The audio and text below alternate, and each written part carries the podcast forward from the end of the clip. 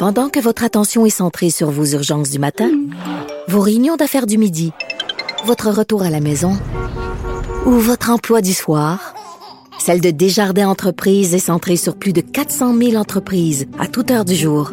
Grâce à notre connaissance des secteurs d'activité et à notre accompagnement spécialisé, nous aidons les entrepreneurs à relever chaque défi pour qu'ils puissent rester centrés sur ce qui compte, le développement de leur entreprise.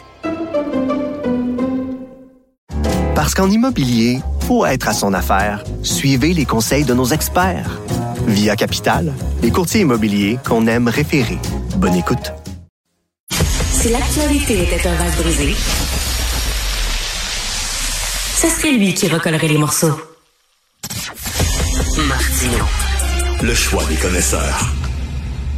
Alors, euh, c'est le retour de Guy Perkins, alors blogueur militant pour la laïcité, la laïcité, la pensée critique. Euh, salut Guy, très content de te revoir. Très content de te retrouver, Richard. Content, mais aussi surpris, parce que quand on s'est vu jeudi, moi, t'avoué que j'étais sûr que tu faisais pas la fin de semaine. Hein? Alors, j'ai acheté des fleurs. Là. J'ai cancellé la commande le matin, là, mais j'étais. J'avais plus de voix. Euh, j'ai, écoute, puis je, je, me teste tous les jours pour savoir si j'ai la COVID. Je ne l'ai pas. C'est testé. C'est clairement négatif. Je l'ai pas, mais je pensais que j'avais ça. J'avais pas rien quelque chose, euh, et donc j'ai été à fun pendant deux trois jours, euh, au grand plaisir de euh, ma femme et de mon enfant. mais, euh, mais Guy, j'ai pensé à toi parce que je suis allé dans une pharmacie et j'ai dit à mon pharmacien, euh, ne peux pas parler, elle a mal à la gorge et tout ça. Et euh, j'ai dit, c'est peut-être la COVID. Il dit, non, la COVID, la COVID. Le, gars est pharmacien, il croit pas à la COVID et il m'a donné un médicament. Il dit, viens, je vais vous donner ça. Et là, rendu chez nous, je regarde ce qu'il m'a donné. De l'homéopathie. C'est du sucre. Qu'est-ce qu'on pense? Qu'est-ce que des produits? Pourquoi un pharmacien me prescrit un médicament d'homéopathie? Qu'est-ce que tu en penses de ça? Ben, Richard, ben, je, je, je pense que euh, il, y a, il y a enfreint le, le code de déontologie des pharmaciens parce que, ah bon, faut savoir d'une part qu'au point de vue scientifique, tu sais, des fois, on va parler de consensus scientifique, Juste le fait qu'on va dire que 90% des scientifiques vont dire que quelque chose fonctionne ou fonctionne pas, on va parler de consensus. Mais dans le cas du, euh, de, l'homéopathie, c'est le consensus il est unanime. Il n'y a rien, absolument rien au point de vue scientifique qui prouve que ça fonctionne.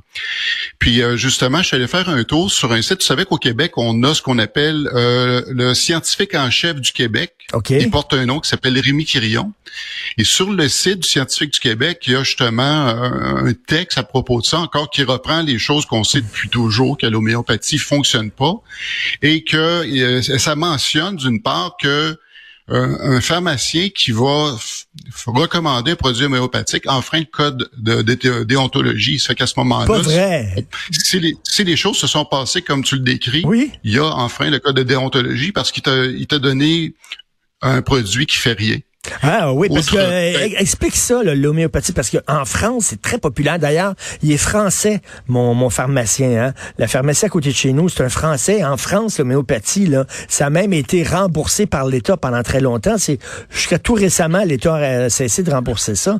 Donc euh, et c'est quoi l'homéopathie? C'est une arnaque. Bon, ben, ben oui, tout, totalement, parce que pour faire, euh, pour bien paraître, on va parler que ça fait partie de la médecine alternative. Euh, médecine alternative, c'est un mot poli pour parler de pseudosciences. Hmm. Donc, l'homéopathie repose sur le principe de la similitude, c'est-à-dire que on va administrer techniquement ce qu'on va dire une très faible dose euh, d'une substance que si on la donnait à très haute dose, ça provoquerait les mêmes symptômes que la maladie qu'on prétend traiter.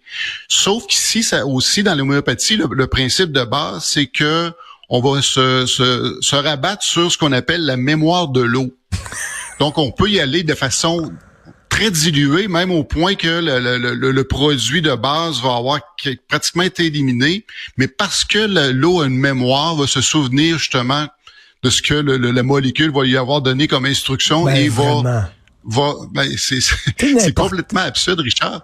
C'est je je comprends pas pourquoi on vend ça. Puis évidemment toutes les pharmacies en ont euh, ben oui. On va le faire parce qu'on on prétend que ben, une des raisons que les pharmaciens vont donner, c'est que en les ayant sur leur tablette, ils sont en mesure d'expliquer aux clients que ça ne fonctionne pas et leur proposer des vrais traitements. Écoute, lui, c'est précipité. il a dit, ah, j'ai quelque chose pour vous. Et c'est vraiment en rentrant chez moi, je regardais ça, je dis, ben voilà, parce que c'est du sucre. Ce sont des. Lui il dit, euh, vous prenez ça là quatre fois par jour là, puis euh, vous sucez cette affaire-là, puis ça va être bon pour votre gorge. Ben, tu sais que tous les, tous les médicaments ont des effets secondaires. Donc, dans ce cas-ci, l'effet secondaire que tu risques d'avoir, c'est de, de, de développer du diabète. Parce que tu vas consommer trop de sucre. Mais mais il y a pas il a pas un gars justement euh, un gars qui euh, euh, justement est, un militant pour la pensée critique et contre les pseudosciences qui avait fait une expérience pour prouver justement que c'était n'importe quoi l'homéopathie. Oui, ben c'est le très regretté James Randi euh, que j'ai eu la chance de rencontrer en 2016 ah au Reason Rally à Washington. C'est un, un homme qui, qui, était de très petite stature, mais un grand homme dans, dans ce qu'il était.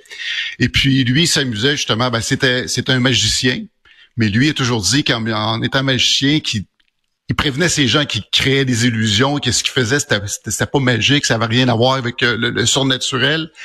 Puis ensuite, ben, il est devenu un, un déboulonneur de mythes. Et ce qu'il s'amusait à faire dans ses présentations, lui, c'est qu'elle laisse acheter des boîtes neuves, flambant neuves, de pilules pour dormir, de pilules homéopathiques pour dormir. Il l'ouvrait devant les gens et il consommait la boîte entière. et euh, il restait très réveillé. Il n'y avait aucun, aucun symptôme de sommeil. OK, donc, donc si on se fiait euh, au discours même de l'homéopathie, si tu prenais une boîte entière euh, de, de pilules contre l'insomnie là, homéopathique, tu risquais quoi? Tu, risquais de t'endormir ou même d'en mourir? Ben, euh, c'était, ben, un tu, tu, risquais une overdose de rien. C'est ça. c'est ça. Je peux pas m'empêcher de rire, Richard, parce que c'est complètement ridicule. Et euh, moi, si les pharmaciens étaient sérieux euh, dans leur démarche, ce serait de dire bon, tiens pas ces produits-là dans nos tablettes. Tout à mais c'est parce que c'est un le problème, c'est que le marché homéopathique, c'est un marché où je vais reprendre ton ton terme, ce que ils se dépensent des gonzillions de dollars annuellement à l'échelle mondiale. Donc ils se disent ben s'ils l'achètent pas ici, ils vont l'acheter ailleurs, aussi bien qu'ils l'achètent dans mes tablettes. Parce que s'ils étaient aussi sérieux, ils mettraient quelqu'un assis à côté de, la tablette des homéopathies et même peut-être mettre des, des, des, des pancartes où ils diraient, ben écoutez, euh, ces, ces, ces produits-là ne sont pas renommés pour être euh, ben efficaces réellement. C'est parce que ton pharmacien, là, le font pas. ton pharmacien, on a confiance à nos médecins, puis on a confiance à nos pharmaciens. C'est censé être un, un, scientifique qui connaît son affaire, qui a fait de longues études. Puis le gars me prescrit des affaires. Et là, tu m'apprends, toi, aujourd'hui, que ça va contre le code de déontologie de la des pharmaciens. Oui, puis j'ai été, vraiment euh, ben, agréablement surpris de voir ça, mais de toute évidence, il semble que les gens ne l'appliquent pas, ou sont peut-être pas au courant, mais dans ce cas-ci, l'ignorance est pas ben, euh, est pas recevable. Ben, tu sais qu'on vend pas recevable en cours. On vend des et des boissons gazeuses euh, dans les pharmacies. On vend. Euh, il fut un temps où on vendait des cigarettes. Des, des cigarettes, voilà. Tu te souviens de ça? Voilà. Ben oui. Mais euh, comme on dit, Richard, money talks and bullshit walks. Exactement.